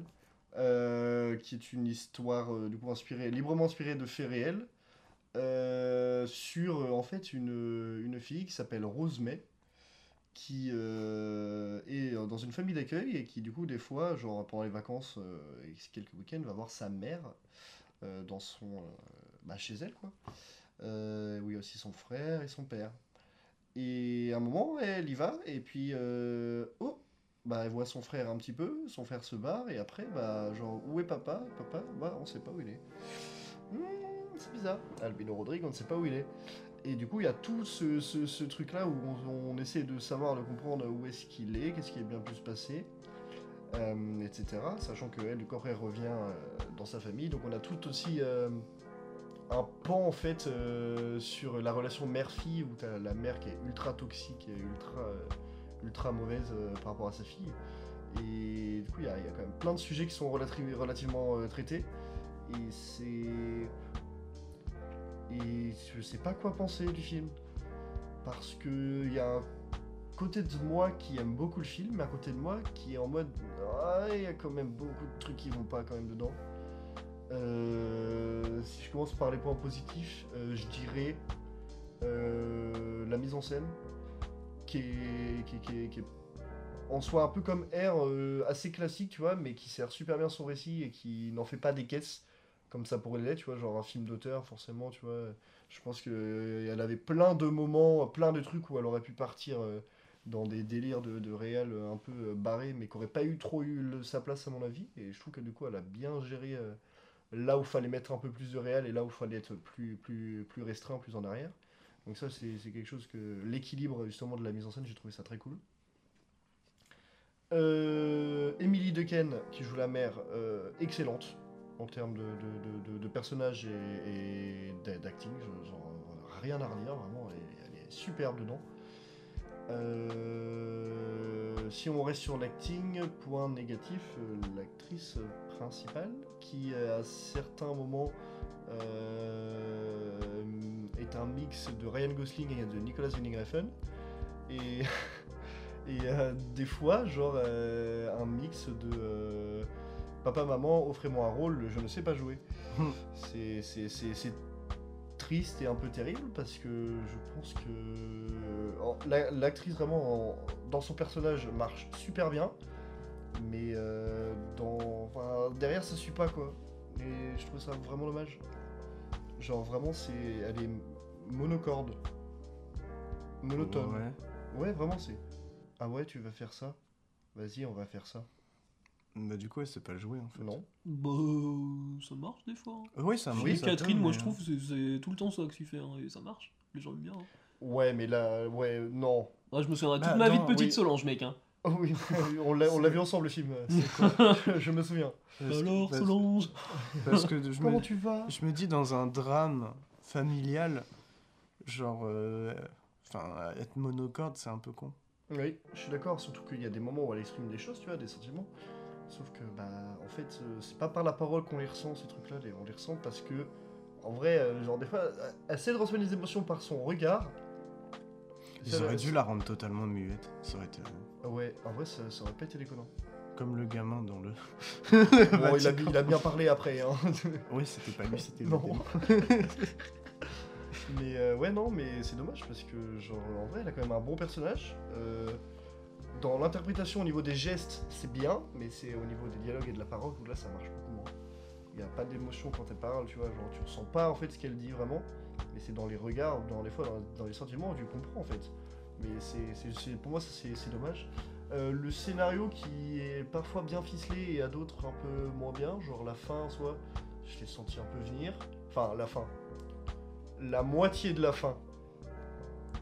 Parce qu'il y a un double twist. Euh, j'avoue que le premier, je l'ai vu venir. J'étais en mode, bon, ça, euh, classique dans la logique des choses, c'est normal. Ça m'a pas dérangé, mais j'étais en mode, bah, c'est dommage que. On le voit venir le truc, tu vois, je l'ai quasiment presque dit au début du film. Et il y a le semi-deuxième twist où t'es en mode, oh Ah oui, je voyais pas la truc comme ça en fait. Et du coup, ça c'est pas mal. Et... Mais sinon, en fait, toute la- tout le développement du truc et tout, où tu sais, bah, c'est un peu, un peu longué dans le sens où, en fait, euh, genre, euh, on, sait que telle personne me ment et qu'elle continue à, en fait, à te mentir à la gueule en, fait, en face, mais que euh, tu ne fais rien, tu n'avances pas, tu vois. Et du coup, des fois, ça patine un peu au milieu, même si ça reste sur un temps relativement court, mais c'est ça que je trouve dommage et je pense qu'il y a un effet de montage là-dessus qui qui, qui, fait avancer ce truc-là un peu. C'est le seul truc un peu dommage. Mais en vrai, sinon, le film est quand même relativement carré et c'est- plutôt une bonne surprise. Surtout que je suis allé le voir en n'ayant vu que l'affiche. Je ne connaissais rien du film et j'ai plutôt été euh, surpris, donc je suis content. Ça reste, un- ça reste plutôt un bon film quand même. Ok. Bah du coup c'est terminé pour euh, euh, la fille ou ma fille? La fille de La Lino fille. Rodrigue. d'Alvino Rodrigue. Comment l'oublier? Sacré Albino. Et euh, on en a terminé aussi du coup pour les actualités de cette semaine et on va pouvoir enchaîner sur comme d'habitude les prochaines sorties, enfin les actualités de Rennes en gros. Et bien dans les actualités de Rennes, déjà on a le film qui sort, euh, l'ouverture de Cannes qui arrive la semaine prochaine, Ouais. avec Jeanne Dubarry. Mhm. Et euh, très, euh, on va dire, euh, bon, Ouais, bon c'est divise, qui divise déjà. Ouais. Le film divise ou Non, le film divise déjà. Ouais. Enfin, le projet divise déjà. Ah oui, Bon, voilà. déjà ça pour, euh, déjà euh, pour la, pour, euh, bah, pour Johnny Depp. Et aussi pour euh, Maïwen. Bah oui, mais c'est logique. hein. Aussi pour Maïwen. Ouais, elle a sorti une grosse connerie. je, je pense qu'il y a... Ah non, oui, si, je sais. C'est parce qu'en gros, elle avait été accusée d'agression. Non, c'est Luc Besson qui est accusé d'agression. Euh, un journaliste a enquêté sur Luc Besson Oui. et Maïwen, en gros, en plein truc, a, Oui. a insulté le journaliste Elle l'a qui enquêtait sur Luc Besson. elle l'a frappé aussi. Bah, Et voilà. ceux que sur quotidien, justement, sur le plateau, euh, il lui a demandé si euh, elle l'avait vraiment agressé. Elle, elle a répondu oui. Oui, oui, ils ont rigolé. Oui. Bah après, elle a dit non, elle était en mode je veux pas en parler là parce que je veux pas que ça influe sur la sortie de mon film. Bah en même temps, euh, propres mots. si, elle, si elle disait non et qu'après le journaliste portait plainte, euh, elle était à tort. Mais justement, elle, a- disait qu'elle avait jamais reçu de plainte. Bon, enfin, Oh. bref, en tout cas. Ça arrive. Mais euh, le plus important, les, les séances Il était une fois qui arrivent au Gaumont, Mhm. enfin au pâté, dans tous les pâtés logiquement d'ailleurs, c'est euh, Il était une fois Casablanca le 8 juin, à 20h, ça sera tout le temps à 20h30. Mhm. Il était une fois 2001 l'Odyssée de l'espace, Enfin enfin Parce que bon, ça fait des années que j'attends de le voir en salle. Moi, toute ma vie. Et euh, du coup, le 16 juin, le 23 juin, il était une fois Blade Runner, Final Cut. Et le 29 juin, il était une fois Les Affranchis. Et si jamais euh, vous voulez plus, euh, j'ai pas la date Le du coup 6 du prochain. Bah, le 6 juillet, il y a Joker de Todd Phillips qui fait un peu tâche dans, les... Mhm. dans la sélection, mais bon, bref. Et aussi, euh, un film aussi qui va arriver euh, dans les Vendredis de l'horreur euh, au Gaumont, qui n'est pas encore affiché, mais j'ai reçu un mail qui me prévenait à l'avance que ça allait arriver. En gros, dans les Vendredis de l'horreur, le pâté va rediffuser Conjuring 1. Je Donc, m'attendais euh, à un c'est- euh, le vendredi. Bon, c'est stylé Conjuring 1, mais c'est Bien, mais bon, si un jour il C'est, passe euh, l'exorciste, tu vois, bah. Ah bah là, oui, mais d'accord. mec, mais là, du coup, il diffuse Conjuring 1, donc pour ceux que ça intéresse, ça sera le vendredi 26 juin. Et toujours le jeudi 1er juin, du coup, on en parle depuis je sais pas combien de temps, mais le samouraï de Melville. Oui, et puis il y a aussi une avant-première de Transformers 7. Ah, il y a, y a mieux Euh, même. La petite sirène. Oui, Oh, euh, voilà, c'est ça. Et Non. c'est des avant-premières? Non, non, non, c'est super Zarbi par contre ça. Ouais, parce qu'il y a le mercredi et le jeudi. Oui. Mais il sort c'est- le 24. Oui, Enfin, oui, mais du coup c'est sur les deux premiers jours de sa sortie et il y a que de la VF. Ok. C'est trop bizarre et la VF, j'ai pas du tout envie de voir en VF parce que la VF a l'air dégueulasse. Euh, c'est comme Transformers là, genre là, de l'avant-première, il y a une seule avant-première dans une salle en salle 2, c'est en VF. Je sais pas ce qu'ils font en ce moment là, ils mettent beaucoup plus de VF que de VO, ça me plaît pas trop. Ouais, on a toujours pas les films de Cannes d'ailleurs, les de la douzaine de- des films qui vont être sélectionnés pour euh, Et les un, un truc légendaire pour un film qui sort du coup la semaine prochaine, que, que- que je parlerai sûrement si j'ai le temps de le voir. Euh, Fast and Furious 10, est-ce que vous avez vu l'interview de Louis Leterrier à Click? Non. Il a sorti un truc lunaire. Euh, il, a, il a quand même osé sortir qu'il avait déjà un problème avec le film. Euh, dans le sens où, euh, en gros, Click, pendant du coup la promotion, avant de le recevoir, ils ont du coup diffusé une bande-annonce euh, avec la VF du film. Mhm. Et Louis Le Terrier, les premiers mots qu'il a dit après, il était en mode la VF est catastrophique. Il était en mode allez nul à chier, allez voir la version originale s'il vous plaît. Il a trash talk la VF. Du coup, what the fuck, assez lunaire. Après, euh, comment dire, faut pas faire confiance forcément au réel sur la VF. Parce Oui. que les, les, les réels ne sont pas. euh, Ça dépend, on n'influe pas sur les Ils sont pas directeurs de doublage, des trucs comme ça. Et, Ouais. euh, et le bon exemple, c'est euh, Wes Anderson quand il a fait, quand il a choisi les doubleurs de de l'île aux chiens. Hum. Il y a certains personnages, c'est un carnage, vraiment. En vrai, un, un exemple, mais du coup de la même chose, mais contraire, c'est pour, euh, pour euh, la trilogie du dollar, c'est ils ont choisi les... Je, je crois que... Ouais, il y a moyen que Sergio Leone il me semble que c'est Sergio Leone ouais, qui, qui choisissait les, les acteurs de doublage. Et euh, je crois que Eastwood aussi était impliqué dans le truc pour choisir un peu la, la voix qu'il allait avoir en France. Donc voilà. Bah, Shining. Exemple euh, pour certains catastrophique et pour d'autres trop bien. Mais euh, soit la VF de Shining est, considérée euh, comme ultra mauvaise. Ah ouais Ouais, parce que c'est bah, c'est Trintignant euh, derrière en plus. Enfin, Ouais. un Kubrick qui s'est dit, oh, je kiffe Jean-Louis Trintignant, vas-y, je le fous sur Jack Nicholson quoi. Donc bon. Moi, j'avais, je, ça m'a pas surpris euh, quand je. Euh, Non, mais Shining maintenant, on est plus. De toute façon, on est habitué en général à l'avoir vu euh, en VF de base, tu vois, donc. euh, Petite actu sur euh, ce film-là, euh, que du coup je, qui est toujours en qui est Evil Dead Rise de Lee Cronin, de Lee Cronin pardon, et que du coup j'ai vu et que je conseille bien parce que le film est bien. Donc euh, en vrai, euh, si vous aimez euh, les- le, le- le- le très gore euh, et la violence et beaucoup d'hémoglobine, euh, foncez voir le film qui est toujours en salle parce qu'il est vraiment cool. Voilà. Il y a un film d'actu dont on n'a pas parlé d'ailleurs, euh, qui est sorti, je crois, la semaine dernière, c'est Showing Up de Kylie Reichardt, qui avait fait, euh, Ah qui avait fait First Call. Oui. Mmh, ah Et oui, ça- putain, il c'est un vrai. film à Cannes aussi là. Hein Qui a un film à Cannes non Kylie Reichardt Ouais. Ah, je sais pas. Peut-être. Je sais plus. Et toujours le Focus Ghibli qui arrive très bientôt, Trop bien. du coup du 3 au 31 mai. Et c'est, euh, moi je conseille évidemment la séance du coup du jeudi 25 mai. Oh mais c'est juste avant Cannes en plus, c'est parfait. Mmh. Oh ça se calibre bien. Oui. Et du coup c'est une conférence euh, non seulement en plus avec Jean-Baptiste Massuet, Oui, et euh, on a Princesse Mononoke et Jean-Baptiste Massuet du coup qui parle de Shadow of the Colossus. Voilà. un chef-d'œuvre jeu vidéo ludique. C'est vraiment le- avec un chef-d'œuvre cinématographique. c'est- Ouais. c'est Que demander de C'est mieux lunaire comme séance. Mhm. C'est génial. Ouais, mais c'est cool. Et du coup, il y a Pompoko, il y a Nausicaa et la vallée du vent, euh, Mon voisin Totoro, voilà. Pogno sur la falaise. De quoi faire des séances euh, pas mal. Bien, bien stylé. Mhm. Et euh, pour l'Arvor, euh, du coup, on a évidemment bah, ça- la, la séance trop tard quand le podcast sortira. Mmh. Quoique, sauf s'ils écoutent le Bah, on, a- on avait prévenu dans. dans Ouais, ça fait, épisodes je crois que ça fait précédents. 2-3 épisodes de toute façon qu'on en parle. C'est Starship Trooper du coup qui est, Mm. qui, c'est, bah, qui est là dimanche soir. Exactement. Et euh, faut aller voir Starship Trooper parce que c'est euh, trop bien. Et euh, aussi d'ailleurs, il y a l'Arvent, il y a l'affiche, parce que je pense maintenant, mais il y a le prochain film qui va sortir de Robin Campillo, Oh, qui a fait euh, 120 battements par minute. ça, Et c'est l'île rouge, et ça a l'air d'être une dinguerie. trop envie de voir. Mais il est à Cannes. Ah ouais? Oui. Bah non. Bah sur l'affiche, il On n'y a pas de. Il est pas, il est pas à Cannes.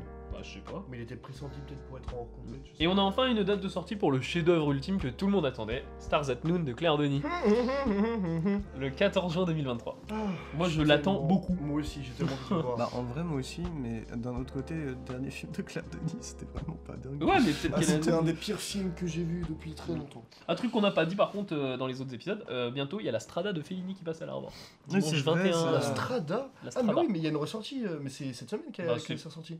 Bah dimanche 21 à l'Arvor, il y a la Strada qui passe. Bah, là, là, là, les- les- les- il y a deux, trois films de Fellini qui ressortent. euh, en ressorti, euh, sûrement remasterisés euh, là à partir. Enfin, c'était à partir de mercredi. Et euh, aussi à l'Arvor, du coup, on aura deux films de Shinya Tsukamoto. Bah Tetsuo du coup, The Iron Man. et. Tetsuo 2. Et il y en aura aussi d'autres au TNB du coup parce qu'ils Et- font un truc en parallèle. Et il y a un pot entre les deux séances. Mm. Ah ouais? Du coup, Ouais. moi j'y vais. Et il y a un concours, il y a un concours aussi. Il y a un peu comme Enfin, un quand concours. euh, on avait vu les films Darkwater Ouais. et The Ring. Oh la vache. Et il y a un tirage au sort d'ailleurs euh, si vous avez les places de l'Arvor et que vous les amenez au TNB. En gros, faut, fi- faut filer sa place de l'Arvor. Et si vous êtes tiré au sort, vous gagnez un coffret de ce Shinya Tsukamoto. Il coûte 60 balles. le Ouais. What the fuck? Donc ça va, c'est quand même euh, un truc attendu. Attends, c'est quel film euh, tu. bah faut aller voir Tetsuo 1 et Tetsuo 2 à l'Arvor, Mhm. et ensuite faut aller au TNB euh, voir les autres films de Shinya Tsukamoto. Et euh, tu files les tickets de l'Arvor au TNB, enfin c'est sur la page Facebook de l'Arvor et je pense du TNB, du coup faut aller voir ça, euh, le truc précisément.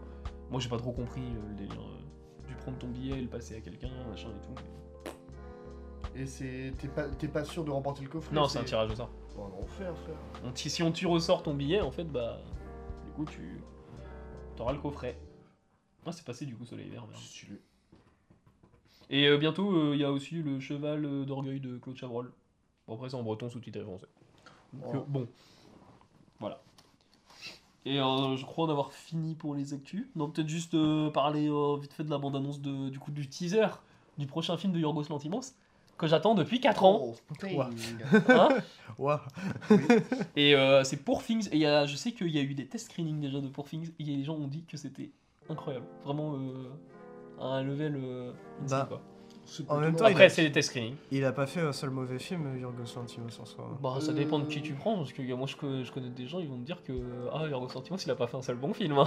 Oui, c'est Oui, vrai. bah, oui. Oui, mais en même temps, tu m'étonnes, ça fait un peu comme Ils les. disent- C'est un peu les- c'est un peu l'effet Ruben Osloon. hein. Moi, Oh non, Ruben Oh, ça- Ah, j'en beaucoup connais, plus j'en connais qui facile détestent. Sans Filtre, qui détestent ce Square, qui détestent Snow Therapy. Oui, mais c'est beaucoup plus facile d'aimer Ruben Östlund que d'aimer Yorgos Lanthimos, je pense. Ouais, il est moins accessible. Oui et non. Moi, je pense que j'ai plus, euh, j'ai moins de mal à rentrer dans les films de Yorgos Lanthimos. Ouais, mais parce que t'as vu The Lobster? La favorite? Euh, The Secret Deer là. Ouais. Euh, j'ai vu. Alors j'ai vu il y a longtemps, je crois, le premier film de Yorgos Lanthimos que j'ai vu, ça de. Alors c'était pas Canine, c'était quoi? Je m'en souviens plus. Ah, mise à mort d'un cerf sacré. euh, Ah, c'est mise à mort du cerf sacré. ouah, ouais. c'est trop. C'est cool, hein, mais. euh, faut pas se mentir, il y a plein de gens qui peuvent rester en dehors du truc. Hein. Oui. Enfin, moi, Pareil, je- Canine aussi. euh, Canine, Canine, euh, euh, sûrement. Mais Canine, moi je suis resté en dehors du film, vu. hein, par contre. Je sais, plus- je sais plus si c'est celui-là que j'ai vu. Pour moi, mon préféré, c'est, je pense, que c'est la favorite. C'est ta Moi, favorite. c'est. euh, Ouais, c'est, ouais, euh, mon favori est la favorite. moi, c'est The Killing of the Sacred Deer, je pense. Hmm. Après la favorite. Toujours pas compris pourquoi le film s'appelle comme Et ça. après. euh, Moi non plus. Parce qu'il un, un cerf sacré? Bah non. Oui, je sais. Pour film, du coup, s'annonce comme être l'un des meilleurs films de cette année. ouais, carrément. Ou au moins l'un des plus déroutants. Ou euh, des plus intéressants. Mm. D'ailleurs, Yorgos Lanthimos, c'est très marrant de chercher sa tête sur internet. Parce qu'il a une tête random, mais vraiment en mode. Il ne sourit jamais, ce mec. Vraiment. C'est En vrai, vrai je trouve qu'il ressemble un petit peu. Il y a des fois, il sourit un peu, et puis tu, tu vois un peu d'émotion dessus. Il a un peu la même, le, le- le- le même, euh, euh, la même forme de visage que Denis Villeneuve mélangé à Cédric Ouais. Clapiche. Ouais, ouais, si. si, il y a un délire de fusion entre les deux. Mais ouais, euh, même quand Olivia Colman avait reçu son prix, là on le voyait, il était en train de pleurer. Oui. Et avec Rodolphe, on s'est dit, oh, il a des émotions T'as vu un peu, hein? Ouais, Tu vois, il y a un léger sourire, mais vraiment, pousse pas trop loin. Il a un peu une forme euh, de tête à la Denis Villeneuve et un nez et des yeux à la Cédric Clapiche. Et il ressemble un peu à. euh, Merde, c'est un acteur français, mais j'arrive plus à savoir comment il s'appelle. Denis Ménochet. Il a un air c'est ouais. pas- C'est pas le mec qui se passe. Non, peut-être pas. Hmm. Bon, peu importe. Mais c'est assez rigolo, ouais. Ah, tu vois plein d'images de pansing. Je souris. On dirait qu'il est, il est pas heureux d'être là. mais il y a vraiment un côté Villeneuve, par contre. Mais en, en fait, on dirait, là, juste, ça se trouve, là, il est, juste, il est hyper heureux. c'est genre, c'est le double maléfique de Denis Villeneuve, mais qui- celui qui ne sourit C'est son jamais. C'est son petit démon, c'est son enfant. Oh, wow. Oh putain, c'est dommage qu'il n'y ait pas, il y ait pas d'image dans le podcast. J'avais fait, euh, j'avais fait un un mème Oh. de, de Yorgos Lantimos. En gros, quand quelqu'un me disait un truc qui me plaisait pas, tu vois, je mettais Yorgos Lantimos. Oh putain. Mm. Bon, bon, bon, on en a terminé avec les actualités de Rennes et on va pouvoir enchaîner sur la thématique de cette semaine, qui est une thématique spéciale puisque épisode. J'ai cru au début que t'allais dire la thématique de cette semaine, je me suis dit, il n'y a pas de thématique. Oui, bah oui. spécial. Non mais t'inquiète. c'est une thématique spéciale puisque épisode spécial puisque épisode 50 puisque euh, de base normalement le 50 il tombait euh, la date d'anniversaire du podcast. Oui, puis finalement, non. Et du coup, on a euh, réfléchi à qu'est-ce qu'on allait faire, et deux choses en sont sorties. Parler de Cannes, parce que Cannes, ça arrive dans tout bientôt. Donc, on a très envie de le faire. et euh, de reprendre les euh, top 10 qu'on a fait précédemment euh, en décembre, flashback, Mm. et regarder euh, si on est toujours d'accord avec nous-mêmes. attendez, j'ai une bonne idée d'ailleurs pour commencer le truc. Euh, je vais poser une, on, va poser, on va se poser une question. Bon, toi, tu vas pouvoir la poser qu'à vous deux, mais euh, moi j'aurais déjà réfléchi, mais je suis biaisé. Mais si je vous dis, vous me répondez direct. Vous pensez à quel film de l'année dernière? Direct. Genre là, là? Pacifiction. Avatar 2. C'est déjà intéressant, je trouve. En Mm. vrai. Le, le film qui est resté, du coup, Pacifiction, bon, toi c'est ton top 1. Moi, c'est mon top Toi, 2. par contre, c'est pas ton top 1. Non, tu c'est vois. mon top 2. Et euh, bah déjà on peut euh, parler de ça. Et moi, euh, bah du coup je suis biaisé parce que moi j'ai réfléchi à la question pour le coup. Mm. Mais je pense que j'aurais dit Nope. Ah ouais Pas déconnant. Parce Ah. que c'est... euh, Donc, après, je sais que là, quand j'ai revu mon top tout à l'heure, euh, si je- j'y réfléchissais bien, tu vois, genre en soi, sur les 10, il y a 3 films auxquels je pense. C'est euh, bien, c'est tout. C'est Avatar 2, RRR et euh, euh, les Banshees of Inisherin, étonnamment. Ah, Mais pourquoi les c'est- Banshees Je sais pas, genre des fois, il y a vraiment des moments où j'ai des, plans- des, des- des du film qui me reviennent dans le crâne et je suis en mode. Putain, J'ai envie de revoir ce film. Bah déjà Avatar 2, de toute façon on est sûr que, que ça va à peu près euh, rester on va dire dans les têtes. Mais en vrai, la question, est- elle est pas bête. Bon, après, je vais pas te mentir, tout à l'heure, j'avais mon top sous les yeux, et quand j'ai relu Ouais. Pacifiction, j'étais en mode waouh, c'est vrai que c'était vachement bien. Après, je l'ai pas revu depuis, et j'ai pas trop envie de le revoir dès Non, moi non tu vois. Mm. Mais je sais qu'à un moment, je le reverrai et que. Je suis même pas sûr que je le reverrai dans ma vie Pacifique. Ah ouais? Ouais non je me dis, euh, il, me est dans ma tête en fait, c'est comme un rêve le truc et j'ai pas envie de... Je pense que le regarder sur ma télé ça me... Mais ce qui est dingue, c'est que j'ai tellement de plans encore du film en tête, enfin, c'est c'est vraiment un truc qui m'a pris. Mm. Donc, euh, ouais, Pacifiction, pour moi, ça, ça, ça reste fort hein, dans le top 10. hein. Moi, je l'ai toujours pas vu. Euh, donc, il faudrait que je le voie. On en a pas beaucoup parlé à l'épisode des tops aussi, mais moi le film qui me reste et que je l'ai rematé récemment et c'est toujours un plaisir, c'est The Northman. Hmm. Genre, euh, je comprends pas vraiment le, le clash qui est autour de The Northman. Mhm. Enfin, euh, que ce soit pour son histoire ou pour ses. euh, Personnage. Je ouais. t'avoue que j'ai même pas rematé. mais Enfin, c'est un, c'est un gros plaisir le film quoi. Moi, c'est le Robert Eggers que j'aime le moins, mais euh, je, le- je l'aime je l'aime énormément. Enfin, c'est un. Non, c'est tellement fun en fait. C'est tellement Ouais, et génial. puis même il y a des parties pris dedans, enfin. Juste par exemple le plan du volcan du, du début là, avec, euh, Mhm. avec la voix. euh, la voix du vieux. Enfin, je sais pas si la voix de Melinda. Mais, mais tu sais qu'en plus, à un moment, j'avais le seum parce que Corridor Digital, dans une de leurs vidéos, pour montrer euh, genre un exemple de mauvaise réalisation, ils ont pris un plan de, bah, de The Northman. Genre, euh, c'est le, c'est le moment où ils font le combat dans, euh, bah, au tout début, genre euh, dans la ville, et que en gros, tu suis euh, Skarsgård. euh, alors qu'ils croisent des gens, qu'ils les égorgent et tout, et il y a un moment où la caméra, en fait la caméra elle fait un mouvement comme ça, juste comme ça, à travers tout le Ouais. village, et il y a un moment où concrètement on a quasiment que un mur. Enfin, et ils étaient en mode ça, tu vois, c'est pas intéressant parce qu'on voit pas l'action, tout ça. Mais eux, ils sont très dans une optique de quand tu fais une scène d'action, il faut que tu la filmes, euh, genre comme si tu chorégraphiais la caméra avec la scène d'action. Bah ouais, mais sauf que les scènes d'action à ce moment-là de The Northman, surtout dans le village, Ouais. elles sont abjectes. Ouais. Chorégraphier ça et puis faire. euh, Enfin, c'est esthétiser ça si jamais tu te mets ta caméra très proche du machin et tout. Et complètement. Et en fait, ils étaient pas du tout dans cette optique-là. Et tellement Mhm. que du coup, il y a l'un des, euh, des patrons, de, un des PDG de Corridor Digital, qui n'aime pas du tout The Northman et qui s'est endormi devant. voilà, pour l'anecdote. Mais The Northman, c'est une dinguerie. Mais en vrai, quand là j'y repense par rapport au top, euh, je pense que si je devais refaire mon top, en vrai, il serait complètement différent. Ouais, genre tu mettrais pas Godland en premier. Alors, honnêtement, je pense pas que Godland serait premier, mais Godland serait dans le top sur et certain. Ça, c'est sûr. Ça va pas être fun, ça, au niveau du micro, ce que je viens de faire. Je viens d'y Ah, tu vois. Godland serait peut-être pas premier, mais euh, il serait, je pense, dans les 5 premiers sûrs. Mais je pense que mon premier, en fait, c'est ça, ça aurait été ce que j'aurais dû. euh, J'hésitais à le faire, et je pense que j'aurais quand même dû le faire, en fait. euh, c'est Avatar 2. euh, Mais de loin, tu vois. Je sais Je qu'il y a pense. Nightmare Alley aussi qui me reste en tête. Oui, Mm. mais surtout Ouais, moi en, aussi. en noir et blanc. En ouais. vrai. Ouais. Ah ouais, la version noir et blanc me reste vraiment en tête. Par contre, moi, je vais être dur avec le film, mais Avatar 2, il y a rien qui m'est resté. hein. Et je m'y attendais quand je suis allé le voir, parce que de base, Avatar, premier du nom, genre, il m'avait marqué, mais vite fait, quoi. Et euh, bah, Avatar 2, euh, bah, pour moi, c'est un big Osef. Vraiment. Ah, je suis honnête. En mode de fuck, mec, moi je trouve pas du tout. Moi, c'est le film qui m'est resté le plus en tête. euh, là, euh, Genre, on il y a- arrive à la moitié de l'année, c'est comme si je l'avais vu hier. j'ai des visuels, mais je saurais pas te raconter ce qui se passe dans le film. Je sais plus le nom des personnages, enfin, tout ça, tout ça, quoi. Alors que, enfin, Angelique Neytiri. Après, j'allais dire, j'allais dire pa- pacifiction, genre je peux, je peux plus raconter l'histoire. Mais en vrai, l'histoire est tellement bordélique. Mais le, le truc, c'est que j'ai plus, genre, les, les séquences qui se suivent de pacifiction en tête, alors que c'est un film bordélique, que Avatar, alors que c'est plutôt mainstream comme truc. Moi, j'ai peur de voir le Mais- film euh, Pacifiction. ouais. Parce que. Pourquoi? bah, déjà, j'ai vu, j'ai vu le, le précédent film, en fait, euh, bien avant que Pacifiction euh, sort, euh, de, euh, D'Albert. Serra. Et j'avais, genre, détesté, mec, mais genre au rejet, tu vois. Et euh, donc, je me dis, là, en plus, c'est 2h45 et que c'est genre dans la même veine, je commence à ressentir genre les mêmes trucs que j'ai ressentis devant Liberté, du coup, il s'appelle le film.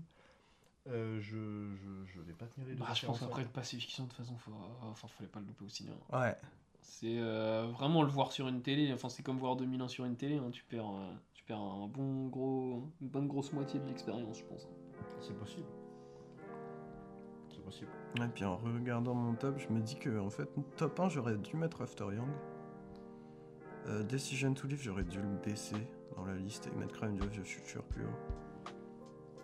Je pense que j'aurais fait genre After Young, Pacifiction, Vortex, Crime du futur, Decision to Live pour le top 5. Non, en vrai, j'en ai aucune idée. là. Mais il y Ah, a c'est une bonne question. ouais. ouais, un film qui me reste pas mal, par contre, qui me quitte pas, c'est Barbare.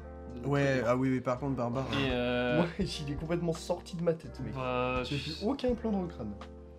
Mais c'est même pas, euh, c'est même pas question de plan pour Barbare. Je dirais que c'est vraiment euh, la façon dont est fait le film, Hmm. dont il est construit. Mm. Enfin, Ouais, si, il y a les plans. Moi, ce qui m'est Ah, resté de Barbare, les, les plans qui me sont le plus restés, c'est euh, en sous-sol. Genre les, les- Ouais. les plans dans la caverne. et les plans du passé. Et les plans du passé, ouais, Ouais. ouais, ouais.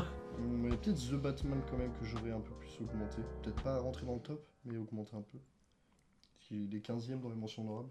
The Batman, quand j'y repense, je me dis c'est long en vrai comme film. C'est quoi? C'est long. Il y a beaucoup de moments Bah, où ça, discute et en fait t'es en mode bon. Je suis pas d'accord. Ah, j'ai pas gardé grand chose moi. de- ouais, moi ce qui m'a manqué Oh, moi, c'est vraiment le, le côté Batman. film noir enquête qui vendait, je l'ai pas du tout retrouvé. Oh, si, moi, complètement. Bah écoute, on ira voir le samouraï et tu m'en diras des nouvelles. Ah non, mais de toute façon, tu peux Mais- pas comparer le The Batman bah et si, tu peux. mec. Bah Ça film, noir classique français, chef-d'œuvre absolu du film noir et un film qui veut faire du film noir. La Dans la comparaison elle est logique. Batman. Et alors? C'est pas. Bah, euh, raison de plus, en vrai, Batman, c'est considéré comme le meilleur détective du monde. Donc si tu fais un film noir avec Ça Batman, va, c'est- il y, a doit peu- il y a un peu plus d'enquête que dans la vieille. euh, Oui, par vieille contre, ouais. série ou le vieux film, tu vois. Ouais, mais bon, je trouve ça dommage. Moi, En plus, enfin, le moi, big fan de Batman que je suis, je trouve, euh, je trouve qu'ils vont jamais assez loin dans ce truc-là. Ouais, mais ça c'est pour tous les, tous les trucs de comics. en gros. Mm, ça se tient. Ils auraient pu aller très loin dans le design de l'autre là, de Modoc. pas, ils sont pas allés chercher loin, tu vois. Ils se sont dit, vas-y. hein. Il y a un film aussi qu'on. Je sais pas si. Dites-moi si vous reste des images ou quelque chose en tête, c'est Inexorable. Bah si, ouais, ouais. Moi non. Bah, moi. J'ai des scènes en tête, mais- Moi aussi, j'ai des scènes en tête, mais. Là, ça fait un an et demi qu'on l'a vu quand même, hein, donc c'est long. Mais Mais ça c'est. de- Ça c'est question. Bah de toute façon maintenant c'est plus. Enfin tout le monde voit ça. hein. C'est la manière de consommer le cinéma aussi quand on enchaîne quoi. Mm. Mm. Les sorties elles s'enchaînent beaucoup trop vite. On Exactement. garde plus les trucs. Ouais, mais il y a quand même de petits, des petites pépites qui ressortent, quoi. Tu vois, After Mm. Young, je, pense, je sais pas toi, mais euh, moi, After Young, je l'ai vraiment bien encore en tête. hein. Ouais. Est-ce que vous avez RRR en tête aussi encore? Oui. After Young je l'ai en tête mais moi je l'ai vu deux fois je crois. Ouais, moi aussi. Donc ouais, quand Ouais. tu le vois déjà deux Bah, fois au ouais, euh, After Young, on l'a-. Ah, je sais pas. Bah après les films, c'est le problème des films indés 24 aussi, hein, c'est que tu l'avais vu au cinéma ou pas Non. Ouais, bah, tu vois Mm. sur une télé en soi, euh, déjà voir sur une télé en soi c'est... Quand t'es chez toi c'est sûr que c'est moins impactant au ciné. Ouais, mais c'est le. En fait, pour moi, c'est si tu peux pas voir au ciné, tu vois, c'est le meilleur moyen de voir un film sur ta télé. Il vaut mieux que tu regardes sur ta télé que sur ton ordi ou ton téléphone, par exemple. Ouais mais, euh, Mais quand, tu regardes, quand tu regardes un film chez toi, il y a des moments différent. où tu vas prendre ton tel. Bien sûr que je préfère voir les films au ciné. Bah c'est déjà un, impact tu vois sur le fait que tu vas garder le film ou pas. Et, euh, oui, c'est possible. Et un film, vrai, ça dépend. hein. bah, un film indé qui est déjà dur à digérer et qu'en plus tu le mates pas justement, Mm. donc tu le mates dans un environnement où tu peux être... euh, Ouais, je suis d'accord. petit stress et euh, Ouais, t'as pas envie forcément de Tu vois, moi, Interland, là, qui est du coup le dixième de mon top, moi je sais qu'il me reste encore vraiment des. J'ai plein de plans en tête euh, qui me restent euh, encore là. Genre, je suis euh, encore omnubilé des fois par, par des plans que je trouve complètement zinzin. Ouais, mais tu l'as vu en dessin. Ouais, mais je l'ai pas vu au ciné, je l'ai vu sur mon ordi, le film, j'ai même pas vu sur une télé, tu vois. Et pourtant, c'est- le film m'a autant marqué que des, des, des- voire plus marqué que des films qui, ce que j'ai vu en salle. Donc en soi, tu vois, il y a un délire un peu comme ça, mais parce que aussi Interland n'est pas sorti au ciné en France, donc c'est pour ça qu'il n'y avait aucune, euh, aucune chance de, que je puisse le voir euh, au ciné. Mais euh, non, et en vrai, euh, je le, ce, ce film-là, je le. Je pense pas. Je pense que je l'aurais laissé dixième, tu vois. Parce que je pense qu'il est bien dixième. Il mérite pas d'être plus haut. Mais euh, genre, il, il me, il me reste, il me reste dans le crâne. Ouais, c'est Vortex. Genre, je l'ai vu qu'une seule fois, je pense que je le reverrai pas avant un bon moment. Moi. Et si je le revois, il faut à tout prix que je le vois en Jamais salle. non plus. Parce que c'est. Tu vois, c'est impossible que Vortex ce soit un film que tu puisses regarder sur une télé, je pense. Ouais, en vrai, je suis d'accord. Non, mais quand Sauf si Andy te sort du fromage de son sac. À ce moment-là, tout devient merveilleux. Ah bah. Alors, en vrai, Vortex, moi, il me reste en tête, mais pas pour, euh, pour le coup, euh, pour l'expérience et pas pour la bonne expérience, tu vois. Bah, en même temps, c'est le but du bah, film. C'est le but du film Bah en soi, Ouais, Ouais, mais c'est euh, mais après, la façon dont il est fait ne me convient pas, moi. Ah oui, ça se tient. Mais. Même si moi, je kiffe le, le split screen, enfin, comment il utilise tout ça dedans, vraiment, je me suis. J'ai pas réussi à rentrer dedans. ouais, mais c'est. Avec, Respect. Avec le recul, je pense que j'étais peut-être un peu dur avec Everything Ever At Once. Et euh, je pense qu'il mériterait peut-être quand même d'être plus haut. Moi, je le laisse. Moi, je trouve, il a. Il, il Ouais, mais commence- il est 25ème, les frères. En vrai, il, Ah comm- ouais Euh, tu vois, vraiment, c'est le tout premier de mes, de mes mentions honorables. il commence à vieillir mal, en vrai, Everything Everywhere at Once. Oh, je sais pas. Ça fait, bah, ça fait un, un mois et demi qu'il a reçu euh, ses récompenses, deux, Ouais. deux mois. On entend, on entend déjà et plus parler. on hein. n'entend plus beaucoup parler, en vrai, ça... hein. C'est c'est, Ouais, bah, le syndrome des meilleurs films aux Oscars. Après, de Ouais, mais toute il y en a, façon, euh, ça marche pas pour certains, il y en a qui sont restés. Parasite. Ouais. Parasite Mais est le dernier enfin. Everything Ever At Once, dans, je pense dans deux ans, il y a toujours du monde qui en parle. hein. En vrai, je pense pas, je pense que le film est Je suis pas sûr. Ah, je suis Je pense qu'il va mal je- vieillir. Je pense que. Je non, pense que les hein. gens vont plus aller sur les Et en plus, euh, du coup, dans deux ans, il y aura déjà, il y aura déjà d'autres films qui vont gagner meilleurs films aux Oscars. Donc je suis en mode. ah, Oui, enfin bon, euh, l'année prochaine, ce sera sûrement un film parce qu'il y a tout le temps une Oui, année sur vrai, deux. un sur deux. Mais le problème avec euh, Everything Everywhere at gardons Once, de l'espoir, Etienne, gardons de l'espoir, s'il te plaît. Je crois en les maths. le problème avec Everything Everywhere at Once, c'est qu'il fourmille de références. Ouais. Du coup, il y a les gens qui vont potentiellement être intéressés par tes références, machin et tout. Euh, Parasite, l'exemple, c'est qu'il a, il a quoi Il a deux trois grosses références.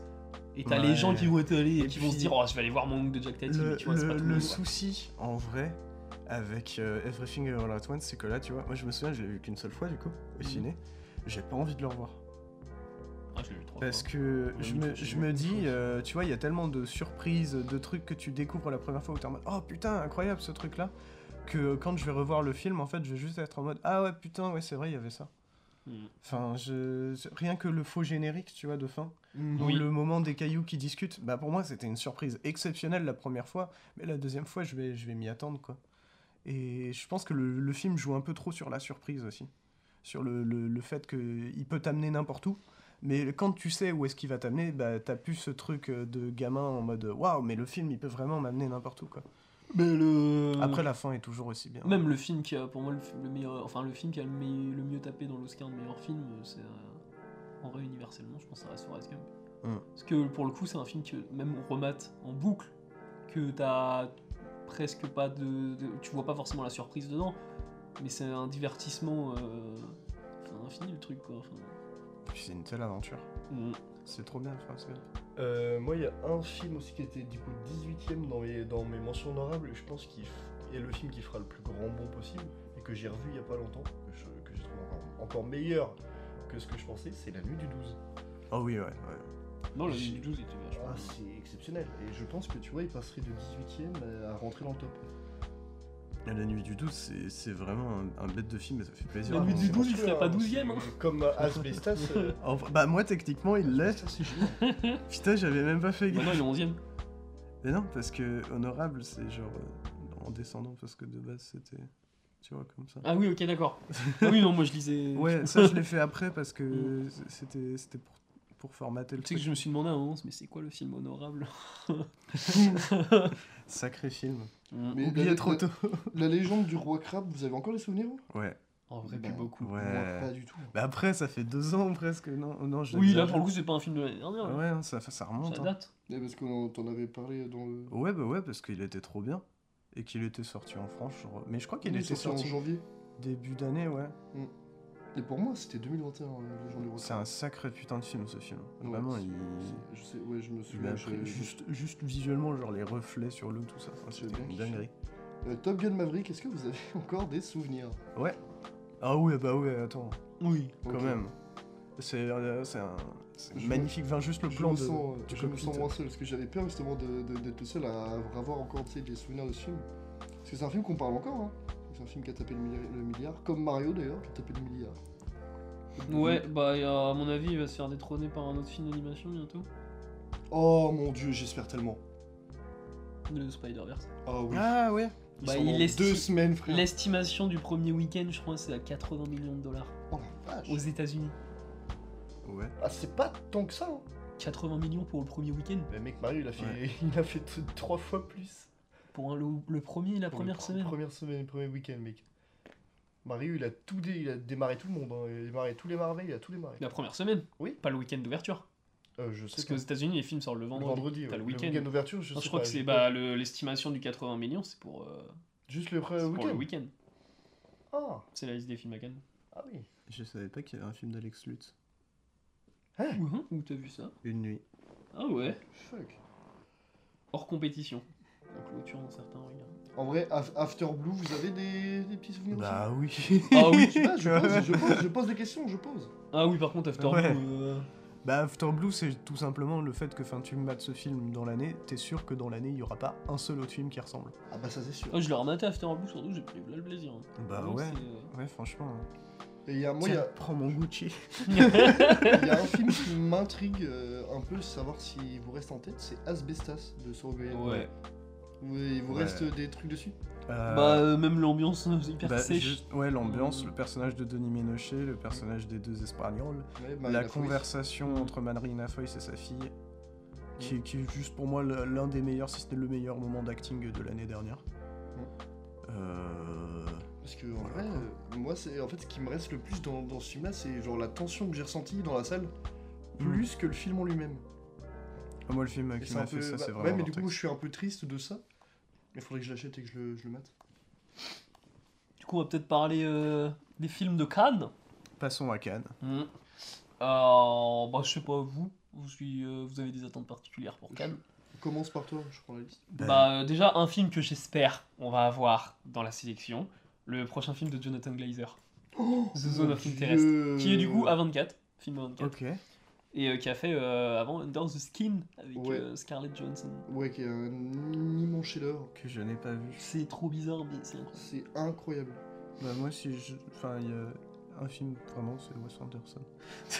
En vrai j'ai trop envie de voir. Bah, il est en compète, hein Ouais, oui. ouais je sais. En vrai, il y a moyen que Asteroid. City soit euh, dans la. Il y a moyen qu'on l'ait mais j'ai trop envie de, de le voir parce que vraiment j'ai de l'espoir. Je me dis putain. Et du coup, le film de Jonathan Glazer, c'est The Zone of Interest. Ouais, T'avais pas dit le titre bah si, Ah bon The Zone of Interest, j'ai dit. Pardon. Et euh, aussi, le film que j'espère voir dans la douzaine, on aura. C'est. euh, pe- non. Ah, dans la Monster. dizaine Dans la, non, mais dans les 12 films sélectionnés. euh, bon, le Coréeda, en vrai, euh, on l'avait vu ou pas l'année dernière, le Coréeda Il y a 21 Non, films, l'avait pas hein. eu. Je crois pas. Non, donc. il y, a, euh, il y a 21 films hein, dans la sélection. Ouais. C'était c'était, euh, Nos bonnes étoiles hein, la corrida. Oui. Euh, oui c'est ça. Ça, ouais. non on l'avait pas, eu. En vrai, il y a quand même. euh, Non, moi j'espère Perfect Day de Wim Wim Wenders. Wenders, du coup. Oui bah oui. Apparemment, ça Ouais. retrace en plus, le film retrace toute sa carrière, enfin, c'est. Oh ça ça ça va être plaisant. Alors, pour la Palme d'Or, il y a un film qu'il faut, excuse-moi, surtout pas euh, sous-estimer. C'est euh, Les Herbes Sèches de Nouri Bilge Ceylan. C'est un mec. euh, Ouais, je connais. ouais, c'est non, c'est un gars qui, a fait, qui fait toujours des films qui durent plus de 2h30, 3h. C'est un, c'est des films- c'est un turc. Et il a déjà gagné euh, des Palmes d'Or? Bah, Son dernier film a gagné deux une Palme d'Or. Il en a Bah, gagné une ou deux, je crois. Bah, un film peut pas gagner de Palme d'Or. Non, mais. euh, non, mais dans sa carrière, je parle. Oh, bah, non, il a pas. tu sais, Je crois pas qu'il y a de réel qui a gagné 3 Palmes d'Or, de toute façon. Je crois que c'est 2. Je sais pas s'il en a gagné deux, il y a moyen. Moi, celui-là, en vrai, je. Je pense qu'il en a qu'une parce qu'il est pas dans la. Je crois pas qu'il est dans la liste, lui. De... Bah, il doit en avoir qu'une, mais il y a moyen qu'il puisse en choper une deuxième. Bah, euh, il y a aussi le film de- d'un des frères Coris Maki, là. Les Ouais. feuilles mortes. qu'il Oui. faut pas, euh, qu'il faut pas euh, sous-estimer, je pense. Mais il y a aussi le, le, le, le May December de Todd Haynes. Non, Todd Haynes, non. Ah, ouais. Je pense pas que Todd Haynes aura. Bah, mec, t'as aussi le film de Danny Moretti. Enfin, après, t'as- là, c'est vrai, t'as vraiment que des gros noms. Mmh, Ken Loach aussi. Ken Loach, ouais. Karim Aïnouz aussi. C'est euh, le mec qui avait fait euh, Madame Sata, je crois. Ok. Et je sais que Thierry Frémaux est super fan de Madame Sata, c'est pour ça que je pense qu'il est dans la sélection officielle Karim Aïnouz. Il y a Wang Bing aussi. Ah ouais? Ouais, il y a Jeunesse, mais il sort deux films, mec. Il a, il a un film en sélection officielle et un autre film dans une autre sélection à Cannes. Qui peut le Bon, stopper Comment il fait pour en faire autant des films? D'ailleurs, j'attends toujours le film de Rien à voir, du coup, euh, c'est pas pour le coup Wang Bing, euh, il est chinois. Je pense, Oui, vu son oui, nom, oui, je pense oui, qu'il est chinois. oui, oui. Alors que, putain, j'attends le film euh, Flou de Hong Sang-soo. Oh Il a l'air incroyable. J'ai vu du coup des images du film. Là, c'est vraiment flou. Et il arrive quand ce film-là? Bon, je sais pas. Moi, c'est un Hong Sang-soo. Parce que euh, vraiment, c'est intriguant quand tu te dis enfin un petit film qui essaye quand même un, un truc nouveau quoi. Mm. Ouais, dans les films hors compète aussi, bah évidemment. hein, euh, Oui, c'est vrai qu'il y a Élémentaire, du coup, le prochain euh, Pixar, qui va être en hors compète. Putain, je pensais qu'il était en compète en plus. Je savais pas qu'il avait mis. Si, Indiana Jones, Cop Web de. En fait, la hors compétition, c'est clairement. tu te dis, ouais, c'est méga intéressant. T'as James Mangold, Kim Ji-woon, Sam Levinson, bon, on va passer lui. Euh, Martin Scorsese. instantanément. Juste une série, qu'est-ce que ça fout à Cannes Bah, mec, pourquoi le, la série de. de. Bah, très Nicolas bonne- Winding Refn Bah, très bonne question, bah, c'est encore pire, c'est Nicolas Winding Refn. Qu'est-ce que ça fout à Cannes Alors, le mec est un connard, mais il fait des bêtes de film, donc moi je suis content. Oui, je le dis, j'adore. Oh, il y a The Idol, j'adore. Moi je serais. euh, Acide de Just Filippo en séance de minuit. Bah, euh, Ça, c'est- c'est- Robert c'est- ça a l'air cool. Et t'as le hypnotique de Robert Rodriguez Ouais. qui a été. euh, il y a eu les premiers avis, euh, il Ouais, s'est son- il s'est fait Ouais, déglinguer. J'ai vu ça. Ah. Euh, et il y a un truc aussi euh, dans la oui, sélection effectivement. Cannes première. Man in Black. dans, la, dans, la, dans la sélection Cannes première, il y a un truc qui est pas déconnant et je pense que ça va nous faire plaisir à tous les trois. C'est Kubi de Takashi Kitano. Oui, ouais, par Bah oui, contre, bah ça, oui, on en a parlé dans le dernier épisode. Parce Bah qu'il y a le teaser du coup sur, euh, sur Mais YouTube. juste J'ai même pas vu le teaser. Ouais, le, le teaser est incroyable. le deuxième film de, de ça Wang. Bin, ça s'appelle Man in Black. Man in Black. Ah, est-ce que ce serait un, un remake avec un seul gars? Putain, n'empêche, les films en hors compète sont cool. bah, c'est les gros films quoi. Bah, t'as élémentaire, tu vois, t'as même le film de Frédéric Tellier, le mec qui te fait Goliath, après il te fait un truc sur l'abbé Pierre. Mm. Est-ce que c'est l'abbé Pierre Ninet? Voilà.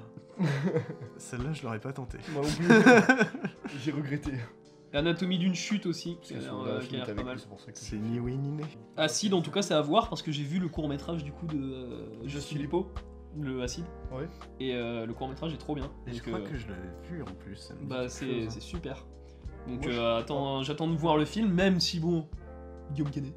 Mais il est mis en acteur qu'en réel. Donc, Et Guillaume Canet? Ouais, il y a Guillaume Canet dans Acide. Fuck? Ouf. Ouais, c'est vrai- c'est clair que c'est mieux de le voir en acteur qu'en réel, mais bon. Oui.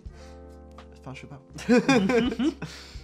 J'espère que le, le budget du film est pas trop parti dans sa poche, quoi. Ouais, non, ouais. D'ailleurs, il y a qu'un seul court métrage qui est en. qui est à Cannes cette année. Ah ouais? Ouais, c'est Pedro Costa. Mais voilà, ouais, et Kubi, évidemment. Parce que, bah, euh, re- voilà, vous voyez ou revoyez le teaser de Kubi, on dirait Ran de Kurosawa en version. Oui, piano. oui. Donc, euh, ça a l'air incroyable. Et Conan, évidemment. D'ailleurs, je l'ai même pas trouvé dans les listes. Il a été retiré ou quoi? Euh. Ah non, je pense pas. Il est pas en sélection. Il est en quoi? Il a un certain regard? La quinzaine, ah, il est dans la Quinzaine. Ah, on n'avait pas vu la quinzaine aussi. Oui, putain. Bah voilà. Il y a toujours des trucs intéressants dans la quinzaine des réels. Bah, genre, du coup, il y a Conan. Mais voilà, voilà. Je pense qu'on a fait le tour de ce qu'on voulait dire sur nos anciennes top 10 et euh, sur le Festival de Cannes de cette année. Merci beaucoup d'avoir écouté cet épisode 50 de la Pause Cinéma. On se retrouve la semaine prochaine avec une nouvelle musique et une nouvelle thématique présentée par Jonas, C'est ça. qui n'est autre que Aventure enfantine. Voili Voilou. Merci encore d'avoir écouté. On se retrouve la semaine prochaine. Des bisous. Bisous Bisous